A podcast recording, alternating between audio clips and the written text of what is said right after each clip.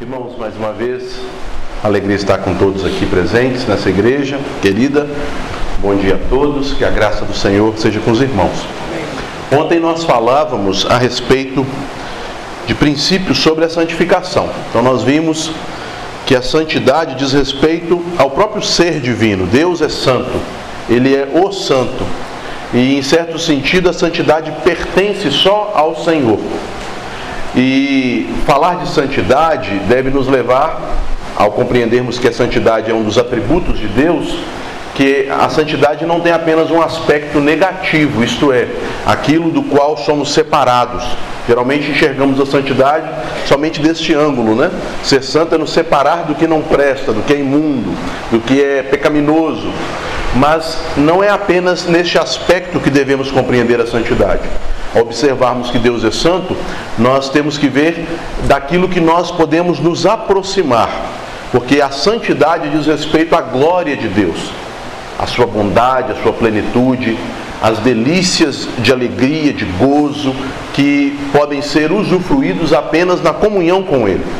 Então, este Deus Santo, que tem toda esta glória, ele escolhe criaturas para a santidade. Então, a santidade também se relaciona com o decreto da eleição, com a predestinação de homens e mulheres para terem o privilégio de gozarem eternamente da presença do Deus Santo e dessa santidade. Por isso, o apóstolo Paulo declara na sua oração de louvor a Deus em Efésios capítulo 1, a partir do verso 3 até o 14, que nós fomos predestinados, fomos eleitos para sermos santos e irrepreensíveis perante Ele, na comunhão com Ele, na presença dEle. O terceiro princípio que nós vemos, além do ser de Deus e da eleição, é que a santidade muda nossa posição o que diz respeito ao nosso novo relacionamento com Deus. No momento em que o Espírito Santo nos une a Cristo, dando-nos um coração transformado, tirando o coração de pedra e colocando em nós, como diz o Senhor Jesus, é, conforme o registro de Lucas, na explicação da parábola do semeador, colocando em nós um coração bom e reto, um coração que não procede de nós mesmos, porque não há santidade inerente em nós, mas é uma dádiva do Senhor. Deus então nos posiciona como santos. É o chamado já na teologia, né? É o indicativo nos verbos usados no Novo Testamento, especialmente por Paulo. Nós já somos santificados, nós já somos santos. A ideia é que tudo aquilo que Deus tem para nos dar, Ele dará. Tudo aquilo que Deus é, tem para conceder àqueles que Ele escolheu, para gozarem da sua intimidade, da sua santidade, Ele fará na vida deles. Só que há um percurso. E aí nós entramos na questão da comunhão com Deus em graça e em glória. É o que diz lá o salmista no Salmo 84, 11, né? que Deus, Ele é sol, Ele é escudo e Deus nos abençoa com graça e glória.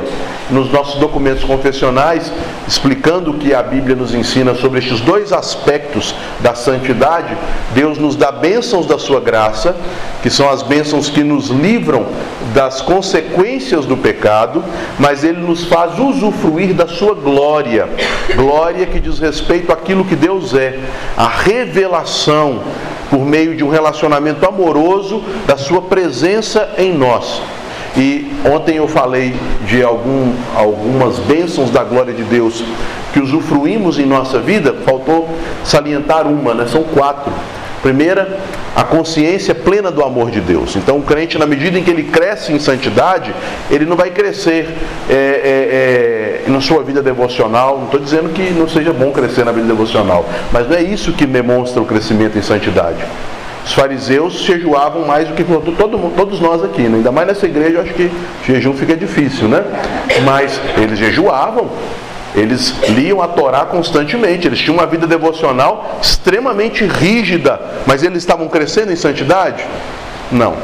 A santidade cresce quando nós crescemos na consciência do amor de Deus. Também não é um crescimento em legalismo, né? Seguir regrinhas, porque também os religiosos crescer, é, eram muito bons nisso. Mas a santidade cresce quando nós crescemos no desfrutar da paz que excede todo entendimento. Quando você olha assim, olha, eu era muito mais ansioso, Hoje eu confio muito mais no Senhor. Isso é crescimento em santidade. Não é isso que o apóstolo Paulo ensina em Filipenses 4? Não andeis ansiosos por coisa alguma, né? não fiquem ansiosos por essas coisas, sejam tudo conhecidos no Senhor, as, as vossas preocupações, as vossas ansiedades, por meio de orações, ações de graças, súplicas, e a paz de Deus, que excede todo o entendimento, guardará o vosso coração. Nós não estamos plenamente desfrutando dessa paz em todo momento da vida. Mas na medida em que o cristão cresce em santidade, ele desfruta dessa segunda bênção, da glória na vida presente, a paz. São bênçãos do céu, são gotículas do céu que nós experimentamos aqui. A plena consciência do amor de Deus, a paz que excede todo entendimento, a esperança da vida eterna. Então a esperança que lá no céu não vai ser mais necessária, mas ela já nos une ao céu, fazendo-nos certos, convictos das promessas eternas. Então, um cristão que cresce em santidade, ele é cheio dessa esperança. E, por fim, alegria. Alegria. Às vezes nós pensamos que pessoas mais santas são pessoas mais carrancudas, né? Quando na verdade pessoas mais santas são pessoas mais alegres, mas não de uma alegria que é fruto de benesses que essa vida pode oferecer, mas que é fruto da presença do Espírito, de, Espírito Santo de Deus nelas. Uma alegria contagiante que as contagia até mesmo em meio a doenças, enfermidades, perseguições, lutas. Um coração transbordante de alegria pela comunhão com o Senhor. Consciência do amor de Deus, paz que excede todo entendimento, a viva esperança nas coisas eternas e a alegria do Espírito Santo. Em suma, a santificação tem um propósito nessa vida. Ela termina na outra vida quando formos glorificados. Então, se há glorificação, cessou a santificação, porque já, já nos tornamos perfeitamente santos. Se a santificação é um processo, o processo termina com a glorificação. Mas há um propósito, um destino, um lugar onde a santificação desemboca nessa vida? Sim, é a segurança, a plena certeza da salvação. Quando o crente, firmado, amadurecido, ele goza dessas bênçãos que não são essenciais à fé, e não são bênçãos necessariamente salvíficas, mas são bênçãos para que a fé demonstre maturidade e produza frutos ainda mais graciosos, frutos mais é, prontos, frutos da graça do Senhor em nós, frutos da glória do Senhor em nós. Então falamos disso ontem. E hoje eu falei que trataríamos sobre as partes da santificação. Então, como que nós podemos abordar essa santificação na maneira, no processo em que ela se dá em nossa vida? É, hoje, como eu falarei dessas partes, ainda ficaremos é, é, em uma visão mais teológica, mais expositiva das Escrituras, mas amanhã, na escola dominical, eu vou entrar na questão mais pastoral e prática da, da, da forma como a santificação se processa. É, Riley, no seu livro, que foi até indicado ontem pelo nosso irmão reverendo Bruno, lá ele fala que é, a Bíblia nos declara em vários lugares que a justificação, e também podemos acrescentar a adoção, elas são bênçãos de Deus que nós recebemos somente pela fé. Precisa de fazer mais alguma coisa para ser justificado, além de crer no Senhor Jesus Cristo? Precisa fazer mais alguma coisa para ser filho de Deus, além de crer no Senhor Jesus? Não. Pela graça sois salvos, mediante a fé, e isso não vem de nós, é um dom de Deus, e Deus nos dá esse dom da fé para recebermos a plena justificação, justificação que é a imputação da justiça de Cristo a nós, fora de nós, de forma judicial, e a plena adoção, que é o direito de filhos, a herança de Cristo e a, a comunhão com o Pai eterno. Essas coisas não são dadas assim. Mas Riley nos chama a atenção pelo ambiente em que ele escreveu. Ele era um bispo da igreja anglicana, lá na cidade de Liverpool. A história, a biografia dele é muito interessante. Era um filho de um industrial muito rico. Estava estudando em Oxford para ser é, um parlamentar, um empresário, um político. Tinha acesso às famílias nobres da Inglaterra, até a família real. E lá o Senhor o chama para o ministério e ele começa um trabalho em Liverpool, o trabalho cresce tanto que foi organizado então é, um, uma, uma catedral, um episcopado, e ele se torna o primeiro bispo de Liverpool, né, o Riley. Foi um homem assim de uma vida é, muito marcada pela graça de Deus e que influenciou mais tarde suas obras na né, Inglaterra, especialmente Lloyd Jones, né, que foi muito influenciado pelas obras dele. Mas ele vivia num ambiente em que, tanto nos meios de origem reformada quanto nos meios de origem luterana, é, a doutrina da justificação pela fé foi colocada de uma forma absoluta, o que vai gerar o que alguns chamam de hipercalvinismo. E um teólogo luterano chamado Dietrich Bonhoeffer denunciou como a doutrina da graça barata. O que, que isso significa?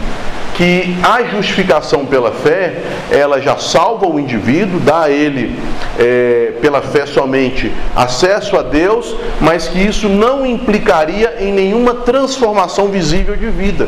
Ele permaneceria a mesma pessoa. E há, portanto, um crescimento de uma igreja meramente nominal, mas sem frutos ou evidências que demonstrassem que aquelas pessoas de fato tinham uma transformação de vida decorrente de uma fé salvadora.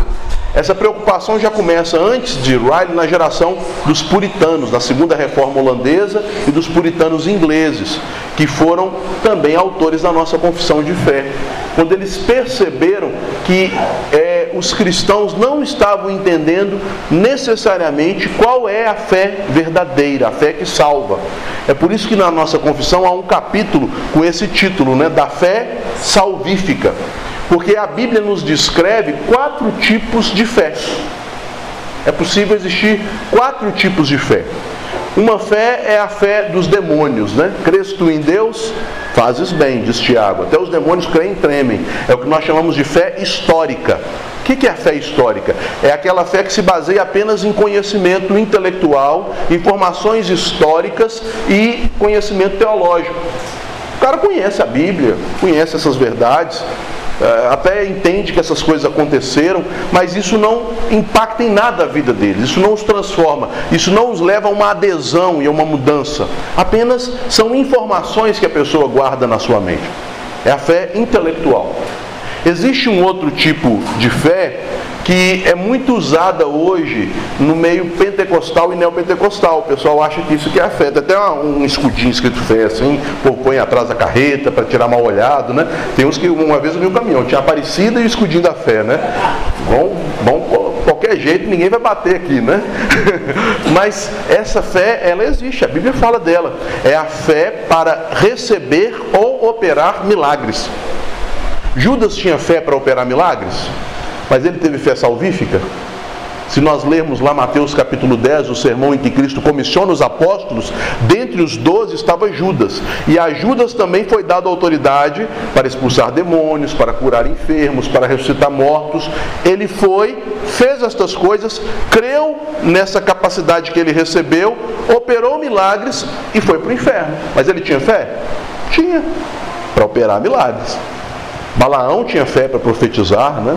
É, Jesus fala que nos últimos dias muitos virão e alegarão que pertencem ao Senhor por causa dessa fé para operar milagres. Em teu nome, em teu nome expulsamos demônios, profetizamos, fizemos sinais, fizemos prodígios.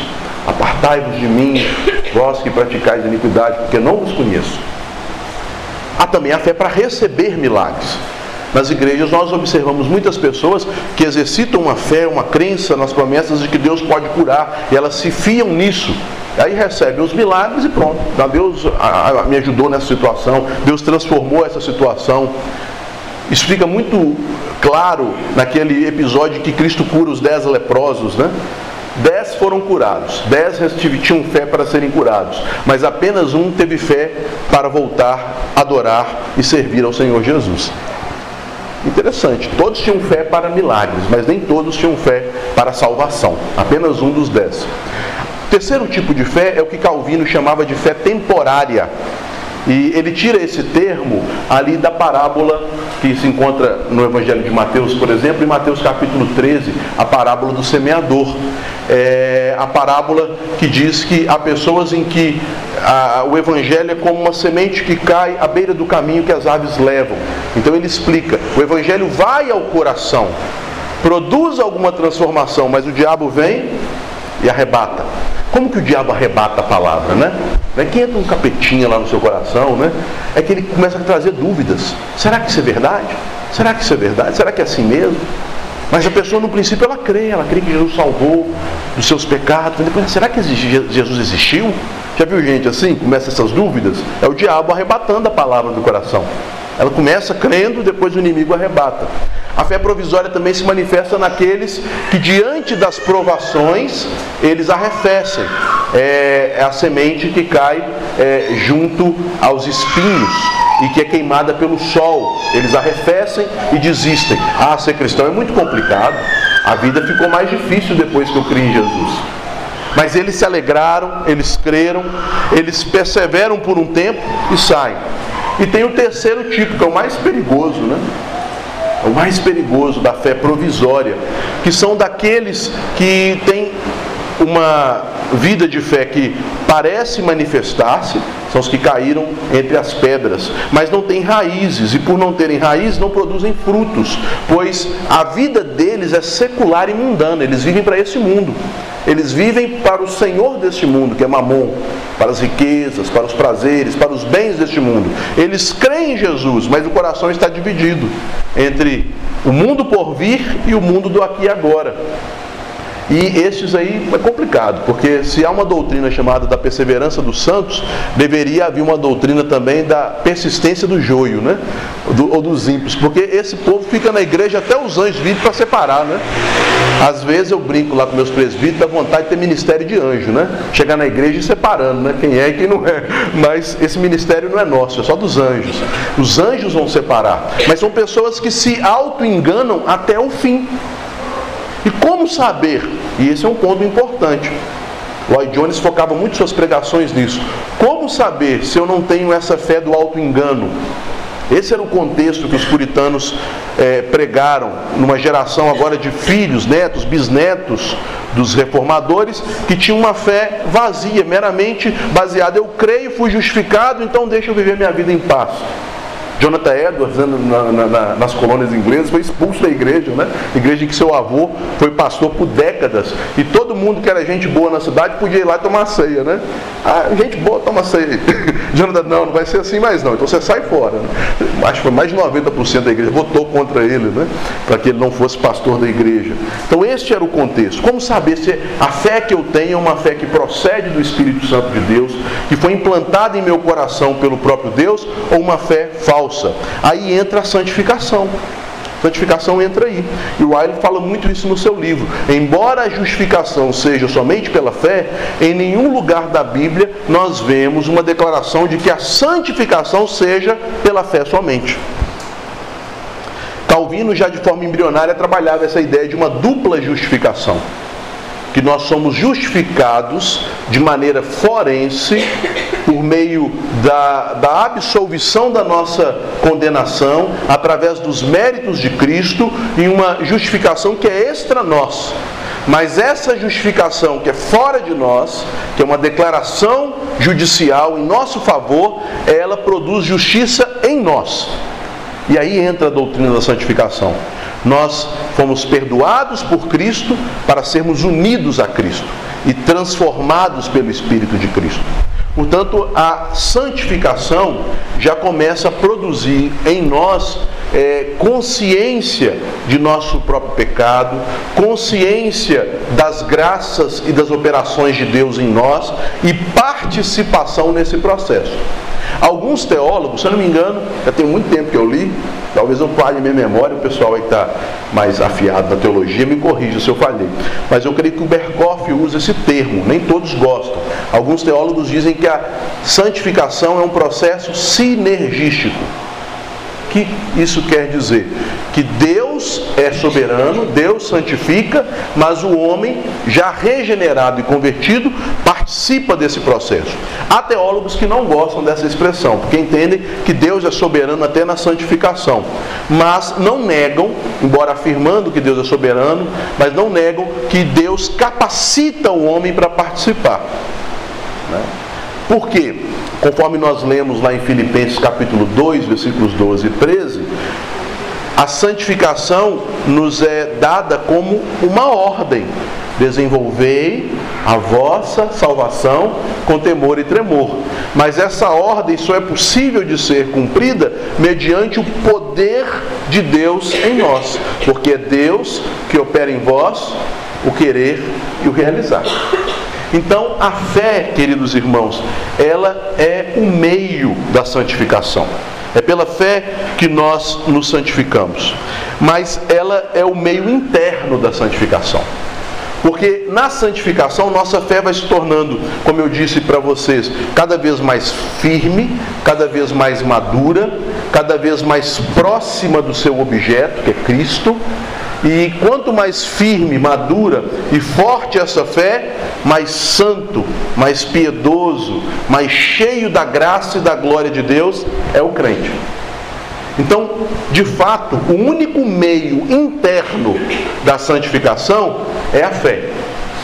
Não é a nossa boa vontade, não é a capacidade do nosso livre-arbítrio, que começa a ser libertado pelo poder da fé nele, pelo poder do Espírito nele, mas é a fé que vai causando essas mudanças no coração, na mente, na vontade. A fé é o único meio interno que nos leva a santificar.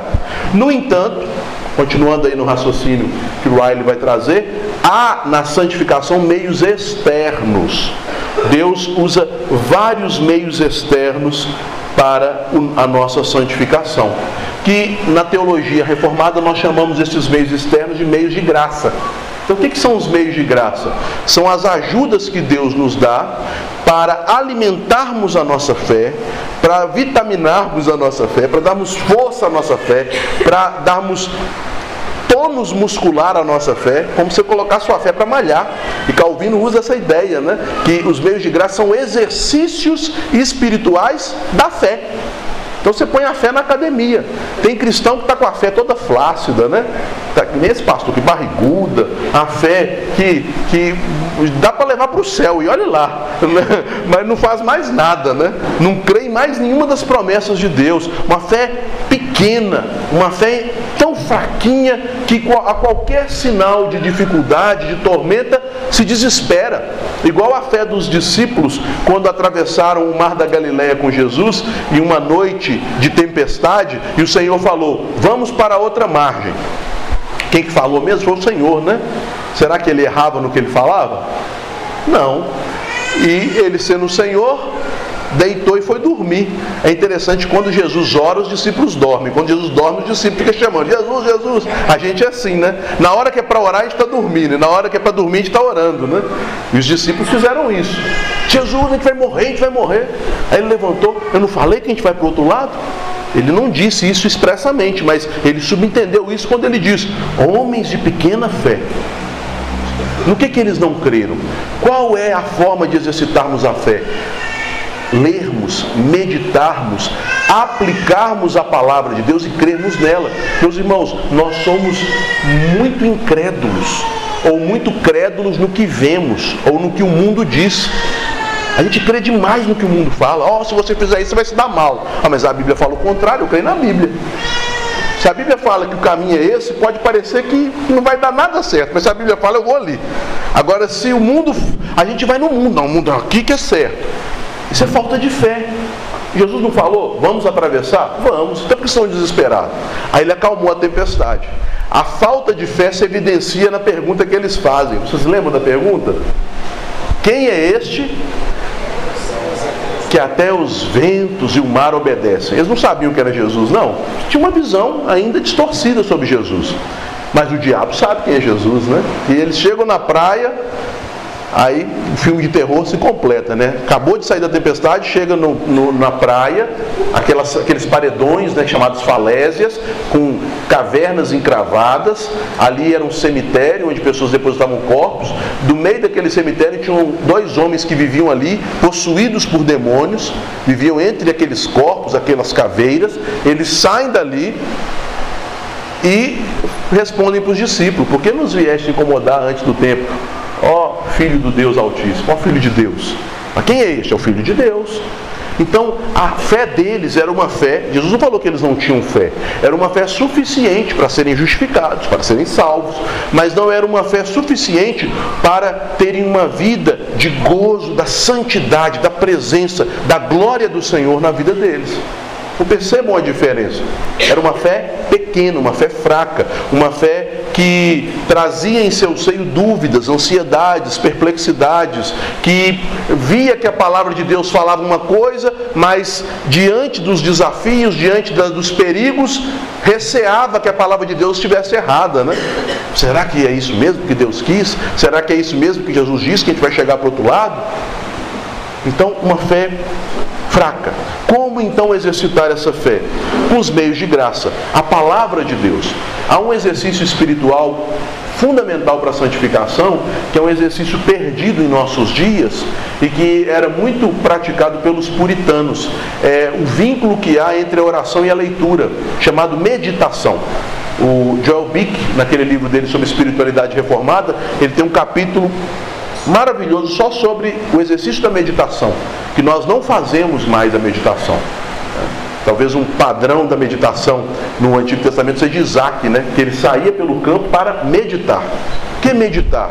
É você ler a palavra, compreender as promessas de Deus que estão ali, compreender as verdades do Evangelho que estão ali, porque o objeto da fé é a palavra. Alguns dizem que o objeto da fé é Cristo, não, é a palavra. E Cristo na palavra, porque se você busca Cristo fora da palavra, pode ser um Cristo da sua imaginação. E muitas pessoas creem num Cristo que elas mesmo moldaram na sua cabeça. Esse Cristo pode ser um ídolo. O único Cristo verdadeiro é o Cristo bíblico.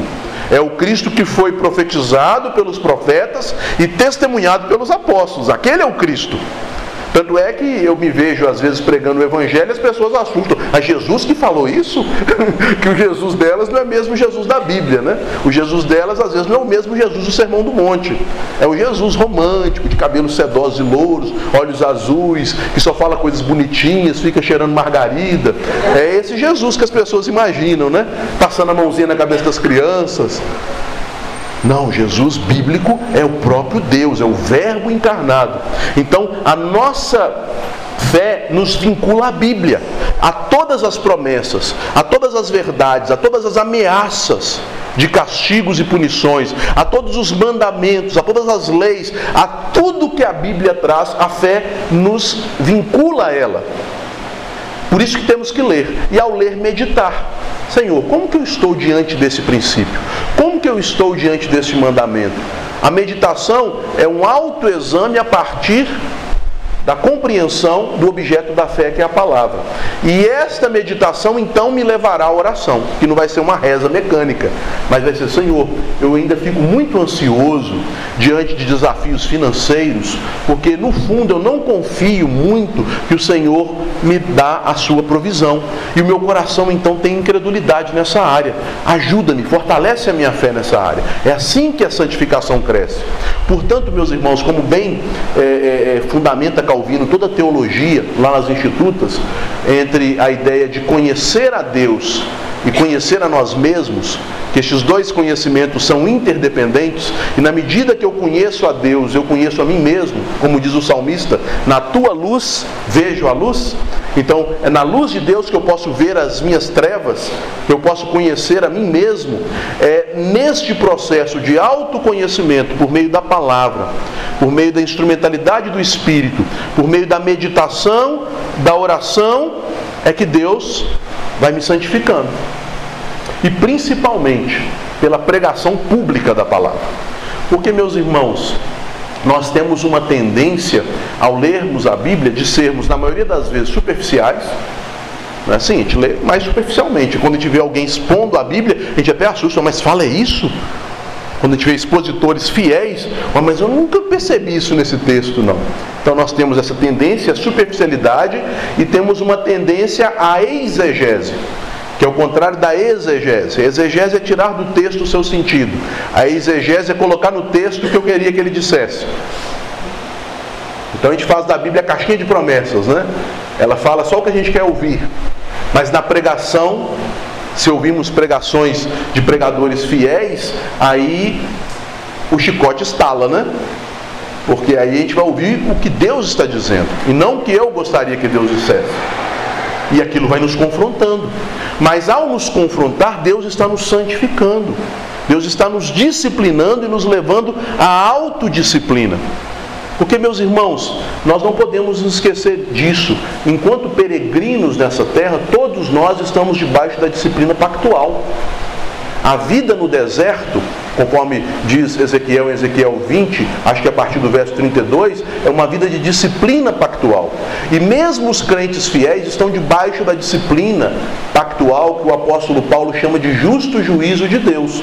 Só que a disciplina pactual se dá de dois jeitos: ou você se autodisciplina, ou Deus te disciplina com as varas para te santificar.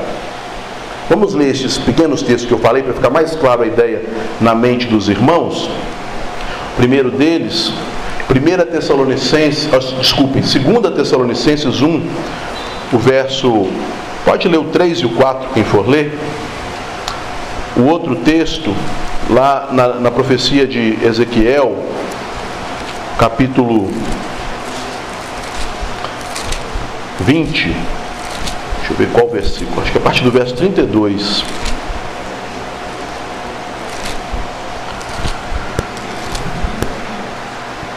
Não, 35, 35 a 38. E outro irmão, 1 Coríntios 11, a partir do 28.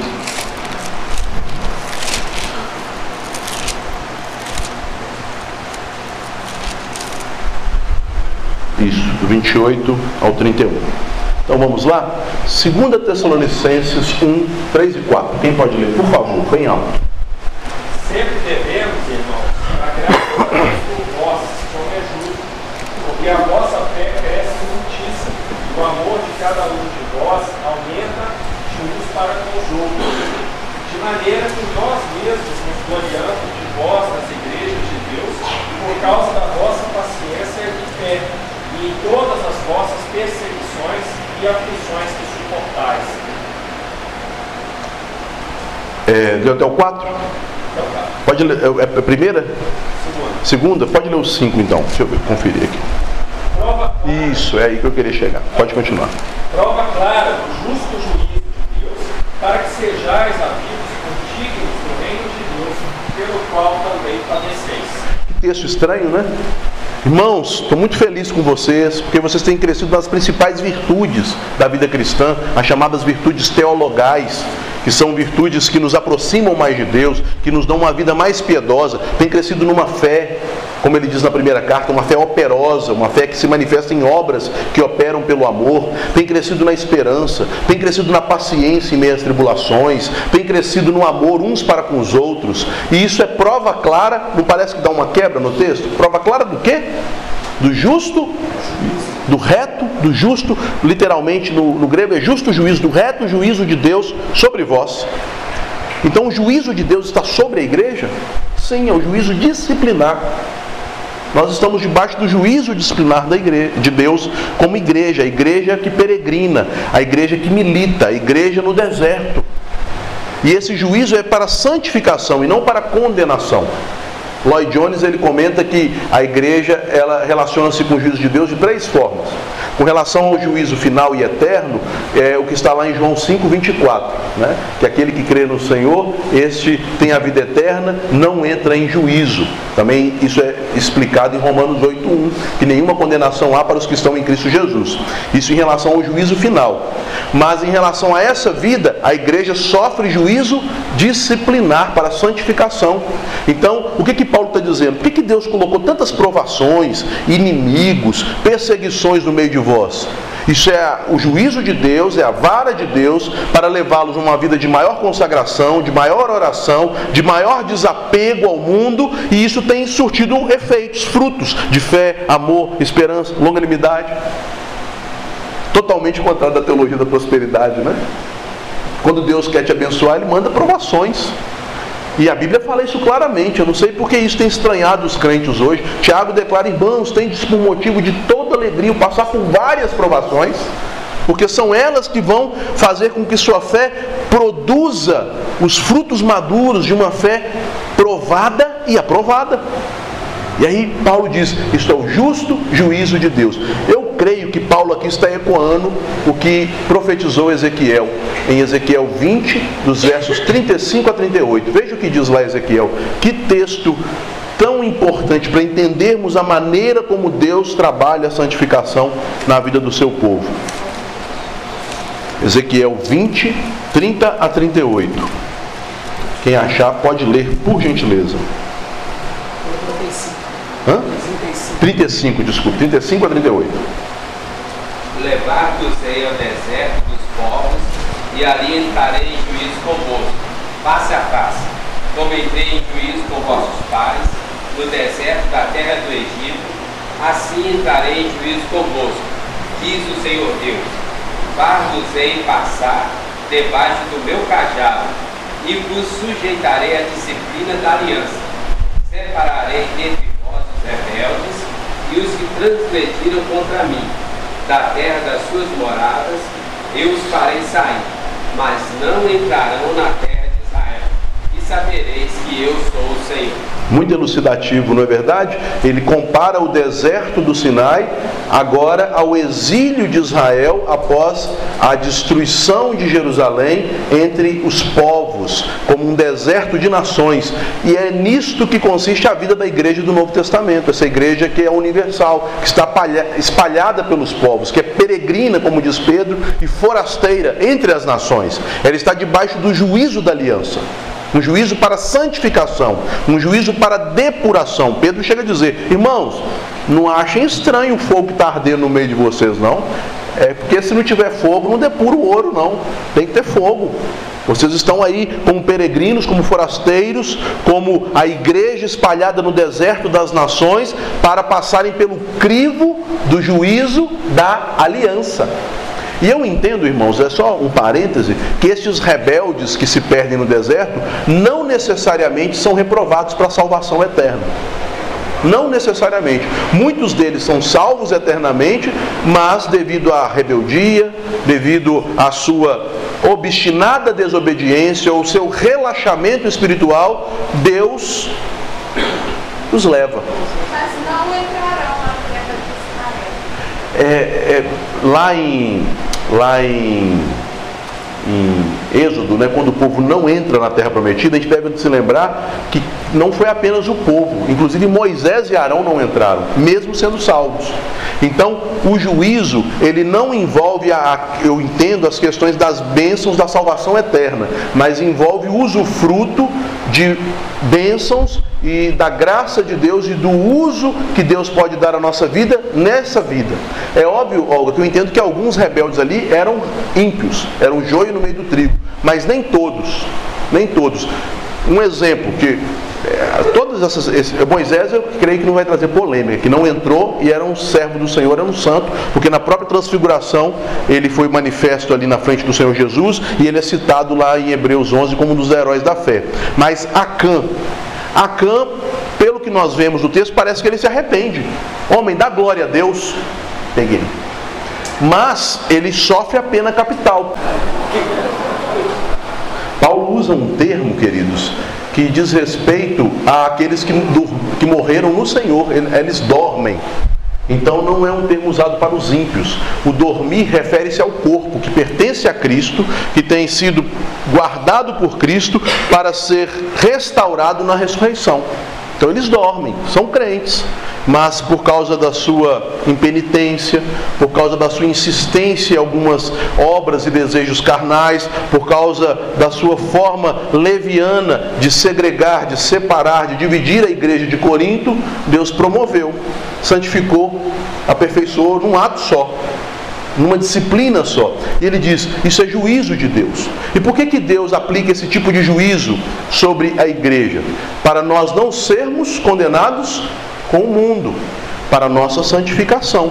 Mas ou nós fazemos isso de forma consciente, ou Deus trará o juízo sobre nós para que nós não sejamos condenados com o mundo.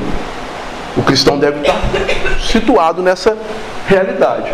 Ou eu me examino, 2 Coríntios 13, 5, né? Examine-se a si mesmo para ver se porventura vocês estão em Cristo.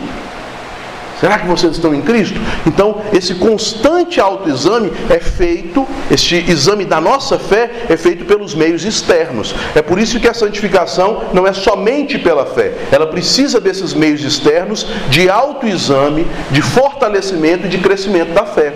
A palavra, especialmente a palavra pregada e a meditação na palavra, a oração, os meios de graça, em especial a ceia, que nos leva a esse constante autoexame da nossa fé, para não cairmos no engano, se não formos eleitos, ou não cairmos no juízo de Deus sobre eleitos.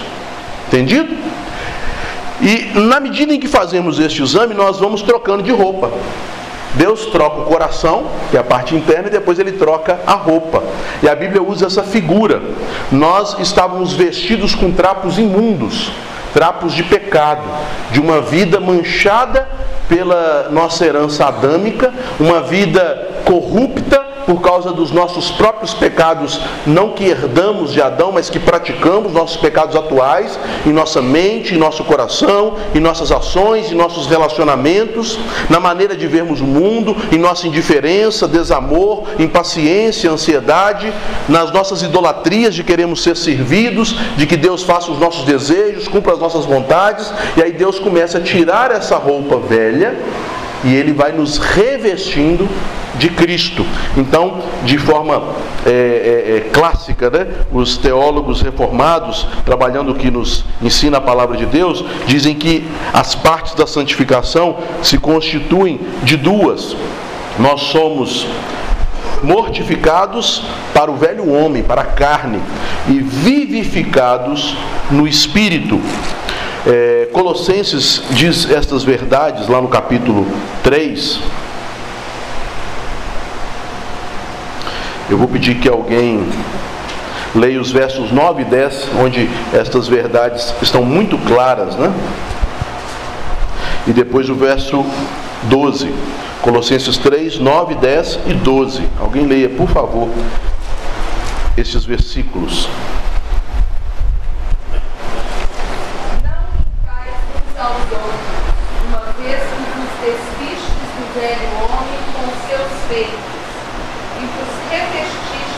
novo homem que se refaz para o pleno conhecimento, segundo a imagem daquele que o criou.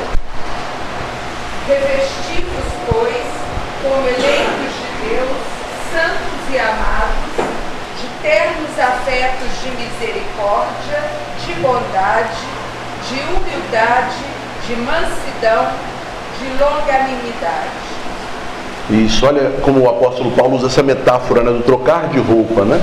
Despir do velho homem e nos revestir do novo homem. O verso 12 é que alguns pentecostais usam para falar que o homem tem que andar só de terno, né? Revestivos de ternos afetos de misericórdia. Mas ternos aí, os irmãos sabem que é de ternura, não é da roupa, não. Né? E Bruninho, revestivos de ternos, viu? Pastor tem que usar terno, está na Bíblia. Mas, irmãos queridos, então Deus vai, pelo crescimento da fé, pelo exercício da fé, pela, pela, pela, pelo fortalecimento da fé, através dos meios externos que nos são dados como ajudas e que são aplicados em nós pelo Espírito Santo, não de forma passiva, mas ativa. A santificação é ativa. Jesus declarou: esforçai-vos por entrar pela porta estreita. O caminho de santificação, ele exige esforço. Nós confundimos graça com duas coisas que nada tem a ver com graça. Nós confundimos graça com algo sem valor. A é de graça é sem valor. Imagine se alguém te desse uma Ferrari, né? Comprasse uma Ferrari, você gosta muito de carro, te desse uma Ferrari. Foi de graça, não foi? Mas não tem valor nenhum então. Agora imagine o sangue de Cristo, que vale mais do que todas as Ferraris, todos os tesouros, tudo aquilo que o mundo pode conhecer como riqueza, conforme diz Pedro, não é mais precioso do que ouro, prata ou pedras preciosas, que são coisas corruptíveis. É o sangue que foi entregue por nós. Então é gratuito, mas tem grande valor. E também há uma outra confusão: confunde graça como algo que não exige esforço. Pense um estudante de 17, 18 anos que tem um sonho de ser um engenheiro, ser um médico, de ter uma carreira. Aí um grande empresário vê o potencial naquele estudante e fala: a partir de hoje você tem a bolsa na melhor universidade do mundo, você vai para Harvard, com tudo pago, apartamento, livros, todas as condições de estudo. Foi de graça? Foi. Mas ele vai chegar lá e só ficar passeando em Boston, lá em Massachusetts, em Harvard, pronto. Aí ele vai terminar o curso dele. Vai exigir esforço? Vai. É isso que é a graça. A graça não é sem valor e a graça ela não é sem esforço. Ela tem o valor, que é a vida de Cristo, e ela nos dá poder capacidade pelo Espírito Santo para nos esforçarmos a fim de nos enchermos cada vez mais dela. Os cristãos às vezes não entendem isso e por causa dessa visão muito hipercalvinista de uma pregação um pouco distorcida pelo exagero da justificação somente pela fé, eles acabam achando para não ser arminiano eu tenho que ser um hipercalvinista. Então, graça não envolve esforço. Fui salvo pela graça, eu fico aqui na minha casa, sentado no sofá, esperando a volta de Cristo, fazendo o que eu quero, jogando meu joguinho aqui e pronto. Isso é graça. Não, isso é indolência. A graça nos capacita, pelo poder de Cristo em nós, a vivermos revestidos de Cristo, a agirmos como Cristo.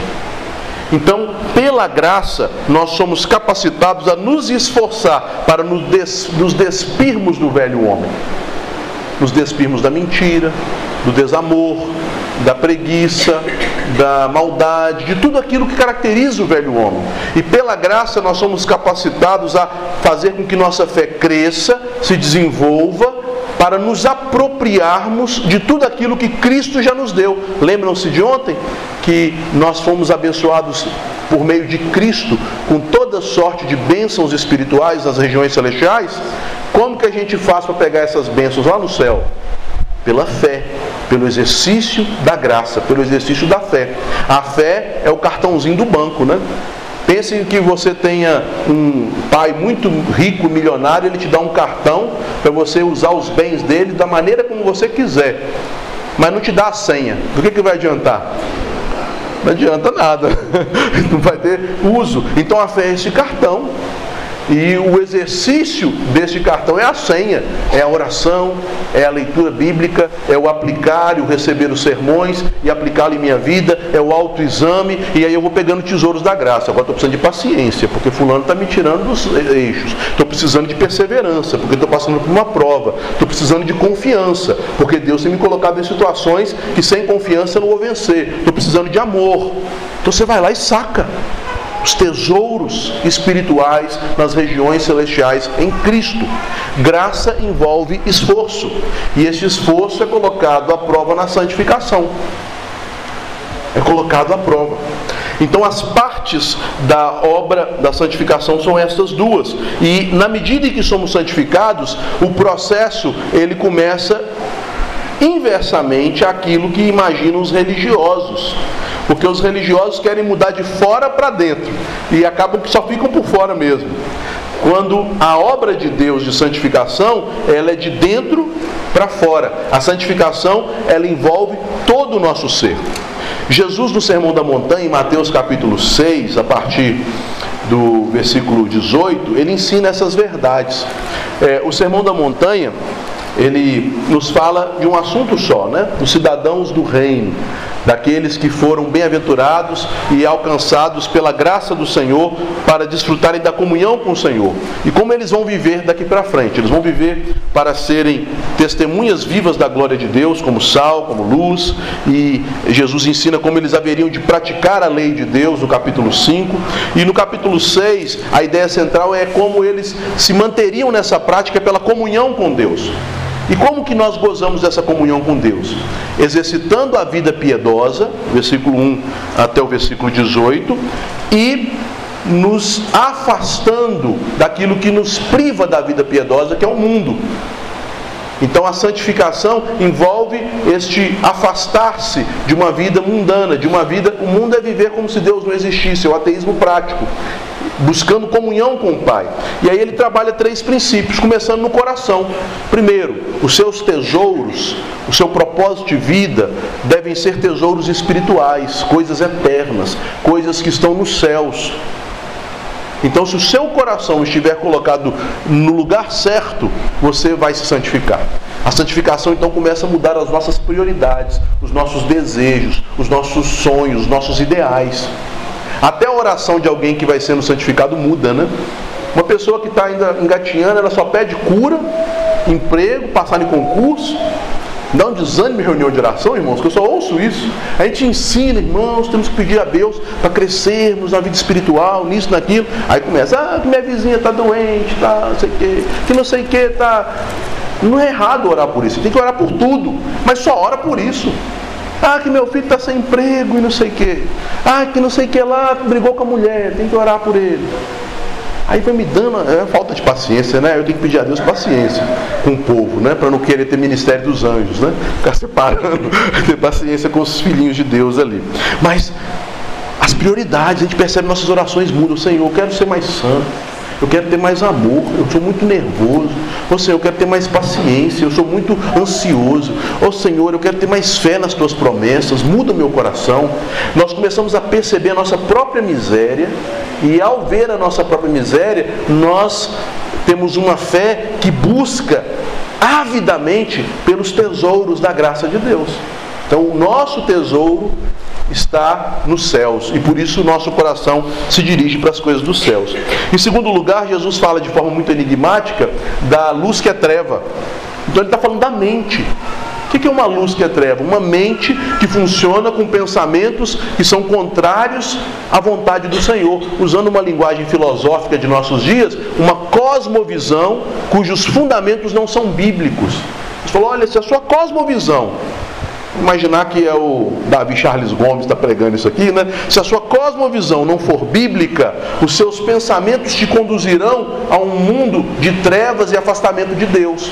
Mas se os seus pensamentos e a sua cosmovisão for bíblica, você haverá de fazer escolhas e conduzir a sua vida pelos caminhos do Senhor, que são caminhos estreitos, mas que conduzem à vida, mas que conduzem a bênçãos espirituais e também nessa vida. E finalmente, o serviço, nossa ação. Não podeis servir a dois senhores. É aí que Jesus é muito claro, né? Não podeis servir a Deus e as riquezas. E a idolatria se divide nestas coisas: ou bem-estar nesse mundo, ou bem-estar no mundo por vir. O que, que você prefere? 20 anos mais ou menos aqui, porque por melhor que seja, vai ser mais ou menos. Ou uma eternidade de glória. Tem que ser muito burro para se prender esse mundo, né? É burrice. Lloyd Jones fala isso no comentário do sermão, fala que é uma falta, ele é mais elegante do que eu, óbvio, né? Foi até médico da rainha, é uma falta de inteligência escolher as benesses deste mundo ao invés das benesses da eternidade. Falta de inteligência, né? Bobinho, né? Bobinho. A gente é, é tapado pelo pecado, né? A gente troca as promessas por pratos de lentilha a todo momento troca a comunhão com Deus e com a sua graça por coisas banais todo momento. Então, a santificação, ela se dá nessas duas partes, mas ela se dá de forma integral, envolvendo o homem todo. O coração é santificado, nós vamos desejando os tesouros celestiais, a mente é santificada, nós vamos ter uma mente com padrões bíblicos e as atitudes são santificadas. Eu tenho parado de falar isso, né? Porque a Bíblia me orienta a não falar coisas que vão trazer apenas mordidas de porcos, né? Então? Aqui eu acho que eu posso falar. Eu não falo sobre meus padrões de vida e de família. Olha, irmãos, eu decidi não evitar filhos, ter muitos filhos. Quando eu falo isso, eu estou tomando mais dentada do que que não fala que se você lançar pérola para os porcos e vem de morde, né? Eu estou tomando dentada demais. Aí a gente vai ficando esperto, né? Não quer ficar brigando. Aí eu só dou indireta. Mas, meus irmãos, minhas escolhas, que para muitos falavam, ah, você é maluco, eu tentei basear na palavra de Deus. E a, quando falavam que eu era maluco, aí que eu via que eu estava certo. Porque a Bíblia diz que as coisas de Deus são loucura para os que se perdem. Que o espiritual discerne o que é carnal, mas o carnal não discerne o que é espiritual. E as consequências, as provas de que aquelas decisões são boas, são acertadas, elas vêm com o tempo. E as coisas carnais são o contrário, né? Você tem um prazer imediato e paga uma conta alta para o resto da vida. Mas as coisas de Deus você tem esforços e um caminho estreito e difícil e colhe bênçãos para o resto da vida e até para a eternidade. Então, eu comecei a seguir aquele exemplo de Jesus, aquele ditado, tornou-se o mote da minha vida, né? A sabedoria é justificada por suas obras. Né? Se for argumentar, eu só mostro. Ó. Compara aqui, ó. compara e você tira suas conclusões. Não por orgulho, isso não é orgulho, mas é por confiança na veracidade da palavra de Deus, e que eu sou muito muito menos do que eu gostaria de ser como fiel a seguir a palavra de Deus na minha vida prática, muito menos. Mas eu não duvido, pela graça de Deus, não duvido em momento nenhum de que ela é a verdade. Seja Deus verdadeiro e todo homem mentiroso. A fé deve nos levar a essa convicção. Se a Bíblia disse é verdade, mesmo que eu não dou conta, aí eu vou pedir a Deus para me dar força para fazer. Eu não dou conta desses meninos gritando aqui em casa, não. Mas Deus vai me dar força, dá trabalho demais. O caminho é estreito, mas eu vou fazer isso. Deus vai me santificar, vai me deixar menos vaidoso, menos egoísta menos é, altivo, menos prepotente. Isso é instrumento da santificação dele. E lá na frente eu vou colher frutos cada vez mais maduros dessa graça. E a gente vai colhendo, irmãos. Eu espero colher mais, né? Eu nunca orei para os meus filhos em relação à carreira profissional, essas coisas. Oro, Senhor, que eles sejam homens de Deus, mulheres de Deus, servos de Deus. Que eles tenham casamentos que agradem ao Senhor, que eles tenham uma vida que agrade ao Senhor. E se Deus me der isso, eu vou Vou ficar maravilhado, extasiado, né? É isso que eu peço ao Senhor, né? Então, irmãos, mas eu peço também, se eu tenho misericórdia, que eu sei que eu não mereço, né? Não me prove na vida dos meus filhos. Que se ele quiser, ele pode fazer isso para quebrantar minha arrogância. Então eu não fico me dando de bonzão, não. Você tem misericórdia de mim, né? Tem misericórdia dos meus filhos. Eu estou muito aquém do que eu deveria ser. Mas que a tua graça complete o que eu não possa fazer, né? É o que eu tenho pedido ao Senhor. Mas, meus irmãos, em qualquer área, na vida financeira, na vida matrimonial, na vida familiar, nos negócios, quando nós começamos a buscar a santidade do Senhor, tirando os padrões carnais, enchendo o nosso coração da graça de Deus, mortificando o velho homem no coração, na mente e nas ações, nós vamos passar por dificuldades, passar por caminhos estreitos e vamos colher frutos eternos da graça do Senhor, que já nos são dados nessa vida. Nessa vida. Completando, mas nós não podemos nunca nos esquecer que a santificação é uma guerra. Você nunca está beleza. Distraiu, você escorrega. Porque a santificação, como Paulo explica aos Gálatas, é uma luta constante entre carne e espírito. É, hoje é uma moda entre alguns teólogos de origem reformada, né, calvinista, de entender que Romanos 7 não é o eu de Paulo, mas é o eu de uma pessoa não convertida. Eu não interpreto assim, eu sigo a interpretação tradicional, que Romanos 7, em que o apóstolo declara que é uma luta constante no seu próprio corpo entre a carne e o espírito, entre as obras da carne e a lei de Deus, entre a vontade da carne e a vontade de Deus, que o leva a exclamar: Miserável homem que sou é a luta de todo cristão que está sendo santificado. Todos nós, meus irmãos, vamos estar em constante luta. Você, por isso que exige esforço. Você nunca vai falar, não, essa semana eu orei com a vontade. Então você está muito abençoado, porque é uma luta. Lloyd Jones fala algo que me impactou muito. Ele diz que o momento em que o diabo mais se aproxima de nós é quando nós vamos orar. Porque foi quando Jesus orava no deserto que Satanás veio tentá-lo é sempre uma luta contra nós mesmos, contra nossos pensamentos, contra as inclinações do nosso coração, contra as distrações dessa vida. Então, a santificação, ela sempre se dará tendo em nós mesmos um princípio antagônico à santificação, que é chamado de carne, velho homem, o pecado residual que habita em nós. Mas que nós podemos ser, ter a certeza que na medida em que a fé cresce, esse pecado residual, ele vai perdendo o seu poder sobre nós. Ele não deixa de existir. Quando você achou que ele deixou de existir, ele te ganhou pelo orgulho. Ele está ali o tempo todo. É como um defunto que foi amarrado com grilhões na sua, na sua, no seu braço, no seu pé, e que você tem que carregá-lo para onde você for. E ele está ali fedendo, você vai jogando perfume nele, vai disfarçando, mas está ali. Ele está o tempo todo com você, ele dorme com você, ele acorda com você, e ele tenta o tempo todo criar raízes no seu coração, afastar você da comunhão com Deus, te levar para uma vida de indolência, de falta de amor para com Deus e para com o próximo, te levar para uma vida pecaminosa, ganhando pequenos espaços, um por um, até te levar a uma queda mais mais terrível e mais clamorosa, mas ele vai ganhando espaço aos poucos. E é por isso que a santificação exige de nós uma atenção constante ao nosso coração, um autoexame constante ao nosso coração. Há momentos, né, como pastor, a gente fica, às vezes, em igrejas mais antigas e um pouco maiores, né, com muito ativismo, né? Coisa que a gente fica, não deveria nem ter, né? Mas se for terminada tanta briga, então deixa. Não é pecado também? Então deixa ser assim. É, tantas atividades, né? Criança, mulher, não sei o quê, vai para sítio, vai para lá, vai para cá. E a vida espiritual pode correr o risco de ser negligenciada. E o estresse ministerial, né? Já tem as três semanas que minha folga eu tenho tirado para aconselhamento, né? Então precisa tirar as folgas. Ah, pastor, meu marido está saindo de casa, vem cá, acorde.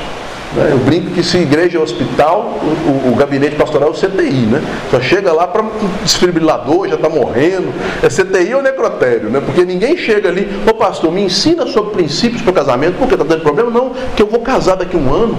Oh, que bom, eu vou te ensinar. Pastor, me ensina sobre princípios para casamento. Por quê? Não, porque eu vou separar daqui uma semana. Agora, agora é tarde, né? não tem mais jeito de ensinar muita coisa. Não, não tem vai praticar daqui para frente, né? Começa então no próximo, se você for a parte inocente. Então, irmãos, a gente percebe, o cristão percebe, quando ele vai se santificando, quando ele está fraco, quando ele está precisando de parar, quando ele está precisando fazer igual Jesus, ir lá para um lugar desértico, né? ou para o seu quarto em secreto, e buscar a comunhão com o Senhor, buscar a glória do Senhor, buscar a presença do Senhor. Há uma luta constante, não se esqueça disso. Essa também é uma das partes da santificação. Carne e espírito. Nunca se acomode. Eu vou terminar então usando este exemplo que o Senhor deixou na Bíblia para aprendermos né, como a tentação pode nos levar de maneira sorrateira à queda. O exemplo de Davi. Davi não caiu quando ele cometeu adultério no período em que os reis deviam estar nas guerras e ele acorda de tarde, né? Davi estava dormindo, tranquilo e comete o adultério. Mas ele cai em capítulos anteriores, conforme vai escrevendo ali no livro de 2 Samuel, quando ele começa a vencer várias guerras. Ele estava em um momento de grande estresse, vencendo os edomitas, vencendo os assírios, um conluio de exércitos estrangeiros que vieram contra ele, em grande tensão. E ele foi vencendo guerras e Deus foi dando vitória. Ele narra isso nos Salmos, a angústia dele, e ele diz que em Deus vamos fazer proezas. Eles fizeram proezas, mas ele vai quebrando princípios, ele vai quebrando os mandamentos do rei, que estão lá em Deuteronômio 17, que diziam que o rei não deveria aumentar para si tesouros, não deveria aumentar para si exércitos, não deveria aumentar para si mulheres, e eles deveriam ter a lei do Senhor sempre junto de si para meditar nela dia e noite. E naquele meio de estresse, de lutas e de conquistas, Davi se estressa com as lutas e se distrai com as conquistas, e ele vai justamente aumentando tesouros, aumentando exércitos, aumentando mulheres. Aí Deus dá uma uma santa e bendita paulada nele para a sua santificação para a santificação do seu servo. Então lembre-se, meus irmãos, são as pequenas coisas que a carne vai alcançando espaços, vai enraizando em nós, vai nos afastando de Deus e vai fazendo com que o Espírito de Deus se torne cada vez mais entristecido e até mesmo silente em nosso coração. E pequenos pecados vão se tornando em frutos grandiosos e que trarão prejuízo não só para nós, mas para outros, como aconteceu na vida de Davi. Que Deus nos abençoe e que Ele nos guie nesse caminho, né? Que nós possamos exercitar nossa fé e, uma vez exercitada, o velho homem seja mortificado, nós venhamos a nos despir do velho homem, o novo homem segundo Cristo seja vivificado, nós venhamos a nos vestir de Cristo no coração, na mente, nas nossas atitudes, sempre vigilantes para que a carne não tenha poder sobre nós, para que ela esteja mortificada, a fim de que o Espírito Santo nos guie, a fim de que o Espírito Santo direcione nossa vida e assim venhamos cada vez mais a usufruir das bênçãos do Senhor. Finalmente, pastor, eu já dei minhas derrapadas. Quem não deu, né, meus irmãos? Mas nós podemos confiar. Lembre-se da palestra de ontem, que se já somos posicionalmente santos, Aquele que começou a obra vai completá-la. E até as derrapadas, as varadas, as lutas, os meios que Deus usa, até a nossa carne, até o diabo, são instrumentos de Deus para a santificação do seu povo. Até essas coisas.